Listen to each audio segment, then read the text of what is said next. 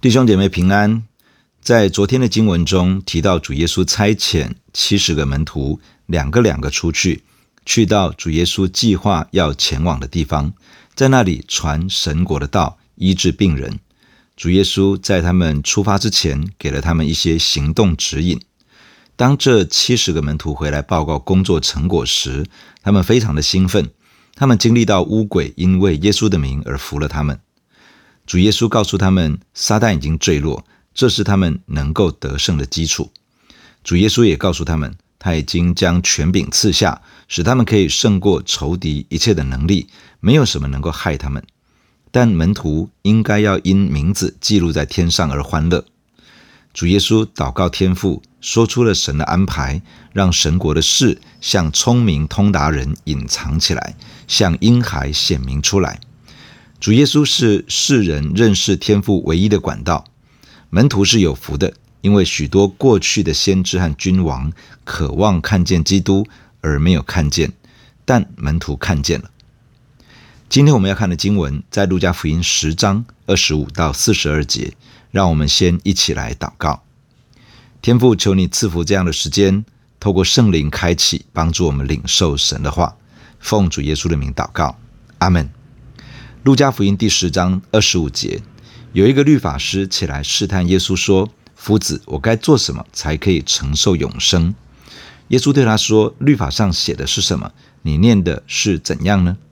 他回答说：“你要尽心、尽性、尽力、尽意爱主你的神，又要爱邻舍如同自己。”耶稣说：“你回答的是，你这样行就必得永生。”律法师是熟悉旧约律法。教导旧约律法的人，这人很可能是个文士。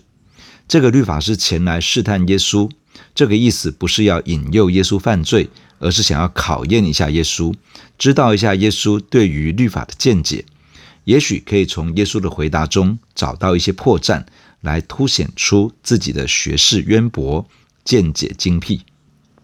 这个人问了耶稣一个问题：“夫子啊，我该做什么才可以承受永生？”夫子的意思是老师，这个律法师先尊称一声老师，接下来他就要出招来挑战了。承受永生的意思就是进入神的国，就是得到永远的生命。很可能这个律法师相信有永生，也重视永生，但是知道自己还没有得着永生，只是他认为永生要如何得到呢？那个途径是要依靠自己做些什么。来让他可以承受永生。主耶稣反问他：“律法上写的是什么？你念的是怎样呢？”意思是律法上怎么说呢？你的理解是如何呢？这是当时犹太拉比在讨论或者辩论议题的时候常常用的应答方式。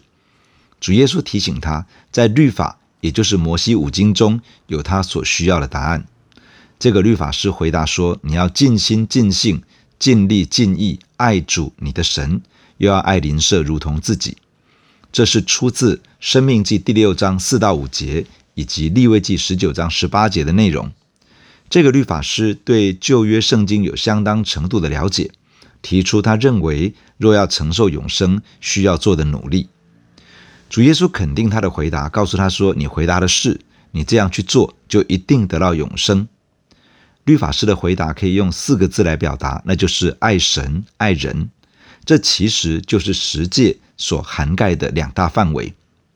主耶稣告诉他：“你若是爱神爱人，就必定得到永生。”爱神表示与神之间在一种爱的关系中，爱人则是与神之间那份爱的关系的延伸，用神的爱去爱周围的人。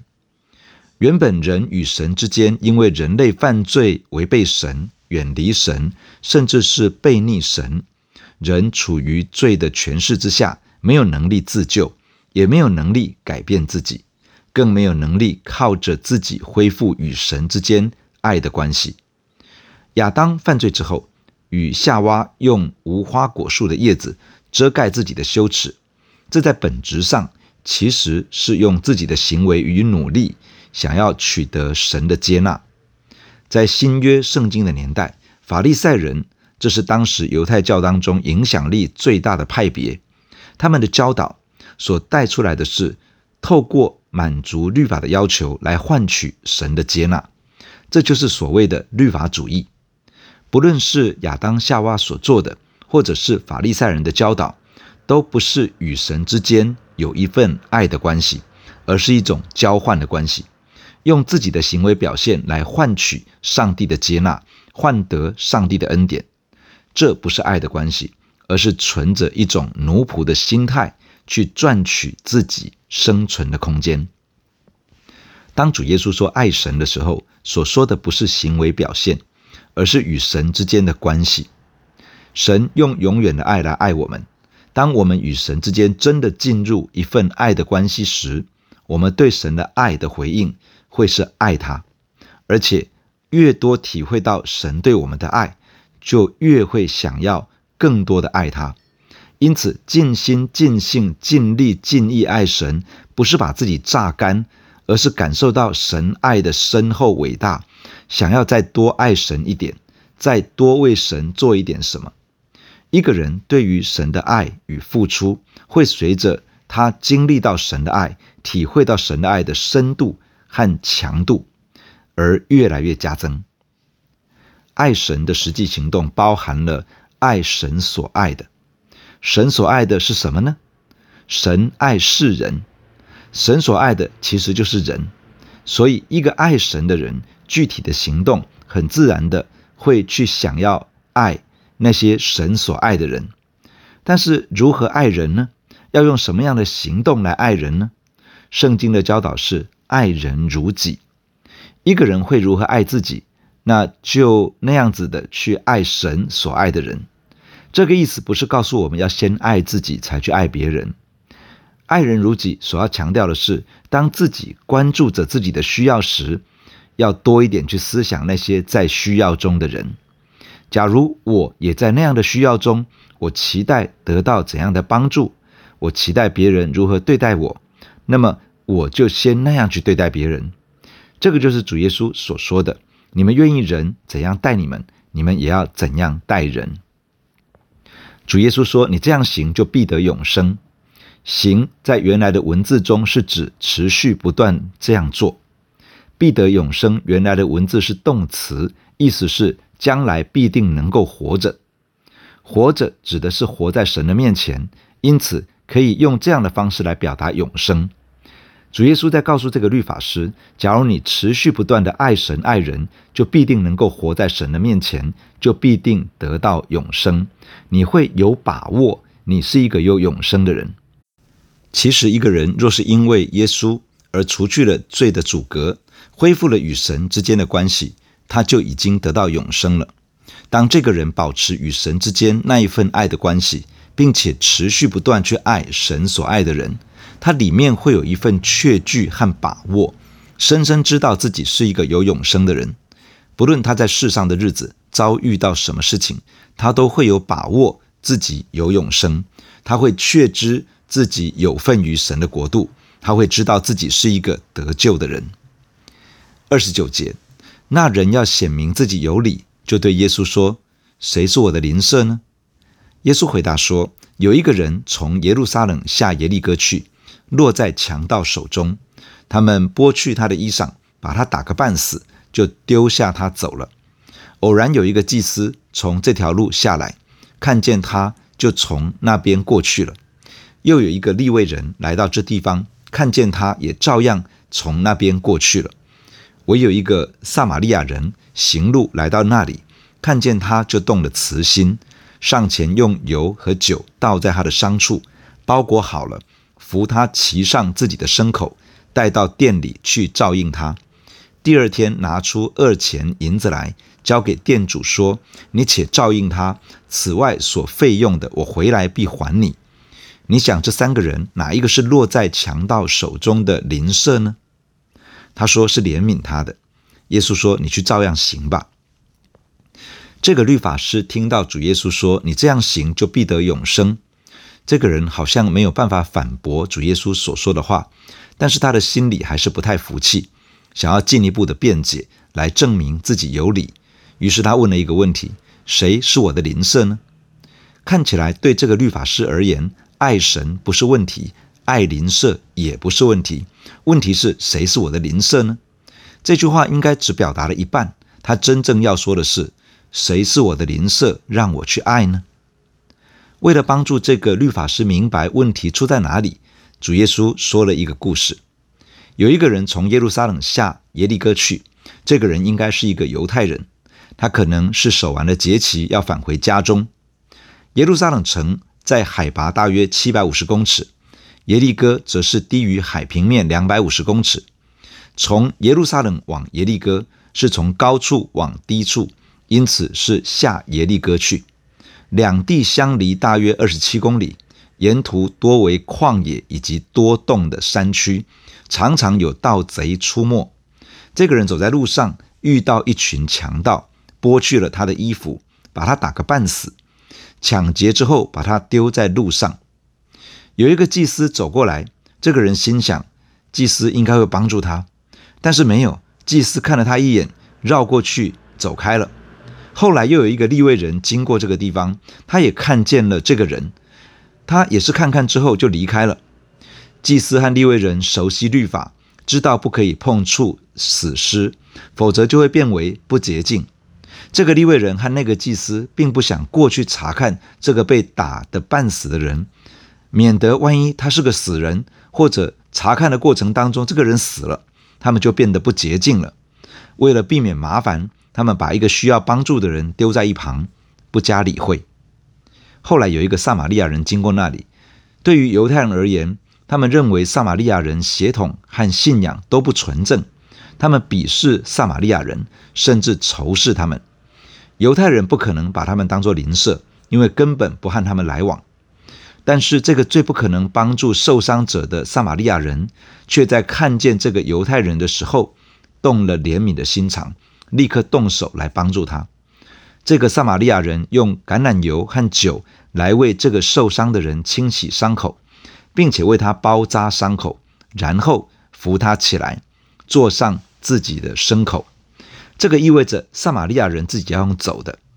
这个好心人把他带到旅店里面，在那里照顾他。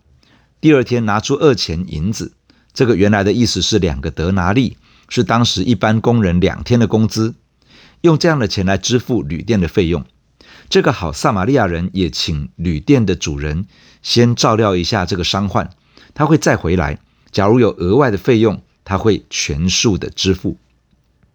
最后，主耶稣问这个律法师：这三个人中哪一个是落在强盗手中的邻舍呢？这个律法师的问题是谁是我的邻舍，让我去爱他呢？但主耶稣把真正的问题指出来：谁是那个有需要之人的邻舍呢？谁愿意去爱他呢？律法师听懂了，他说是怜悯他的。主耶稣要他照样去做，去做有需要之人的邻舍，去爱那些有需要的人。这个律法师很可能自认为是一个爱神的人，而爱人的部分，因为在他的心里没有觉得有谁是他的邻舍，所以他也不觉得这个部分有什么问题。主耶稣要他实际去爱人，去爱那些有需要的人。去带着连续的心，帮助他们脱离困境，帮助他们经历医治与恢复。假如他真的去做，就会发现自己里面的爱是何等的有限，甚至于可以说心里可能根本没有爱。假如他愿意用神的话语诚诚实实的对照自己的生命光景，就会发现他自己并不爱神所爱的人。既然如此，那么他自以为的爱神，是真的对神有爱吗？还是只是自以为与神很好，其实与神很疏远呢？会不会自己与神之间还是有很多的阻隔呢？会不会自己根本不是一个义人，而只是一个需要被拯救的罪人呢？罗马书三章二十节说：“凡有血气的，没有一个因行律法能在神的面前称义，因为律法本是叫人知罪。假如他能够意识到自己是个罪人，他的心将会谦卑下来，畏罪。”为义、为审判，自己责备自己，他也会明白自己需要耶稣基督的拯救。三十八节，他们走路的时候，耶稣进了一个村庄，有一个女人名叫马大，接他到自己家里。他有一个妹子名叫玛利亚，在耶稣脚前坐着听他的道。马大伺候的事多，心里忙乱，就近前来说：“主啊，我的妹子留下我一个人伺候，你不在意吗？请吩咐她来帮助我。”耶稣回答说：“马大，马大，你为许多的事思虑烦扰，但是不可少的只有一件。玛利亚已经选择那上好的福分，是不能夺去的。”主耶稣和门徒继续前行，来到一个村庄，这里是橄榄山附近的伯大尼。在这个村庄中住着一个家庭，有三个姐弟，大姐是马大，妹妹是玛利亚，弟弟是拉撒路。在今天的经文中，只有出现姐妹两个人。马大接待主耶稣和众门徒到家里，然后他就去忙着预备接待这一行人所需要的一切。主耶稣与这个家很熟，他进入家中之后，开始向在场的人讲道。玛利亚听见主耶稣在讲道，就放下手边的事情，坐在耶稣的脚前听他的道。马大觉得忙不过来了，回头看到玛利亚坐在耶稣那里听道，他就向耶稣说。主啊，我妹妹放我一个人去忙，你不在意吗？请你叫她来帮助我，不然我忙不过来了。主耶稣告诉马大：“马大，马大，你忙在很多的事情里面，担心这个，担心那个，心里很烦乱，失去了安息和喜乐。可是真正不可少的，也就是最重要的，其实只有一件事情，那就是玛利亚所选择的，那是上好的福分，是不能从她的身上被夺走的。”马大看到很多需要，他就忙进去那些需要。他的问题不是忙碌于很多事情，因为主耶稣并没有责备他的忙碌。主耶稣只是指出他已经在忙碌中落入了忙乱，心里烦躁，充满了焦虑和不安，失去了安息，失去了喜乐。起头是为了服侍主，最后是落到抱怨主。开始的时候是为了爱主，后来却在忙乱中没有了主。本来是想要接待耶稣，到最后变成指挥耶稣，结果马大错过了最重要的一件事情，就是主耶稣来到他的家中，其实是想要与他们好好相聚，想要花时间在一起，建立彼此之间美好的关系。在忙乱、焦虑、不安、烦躁当中，马大已经失焦了，没有真的认识主，没有真的与主进入到更好的关系当中。玛利亚抓住了重点，主耶稣前来造访，就是为了与这一家人多花一点时间在一起，与他们分享神的爱，分享神国度的真理和祝福。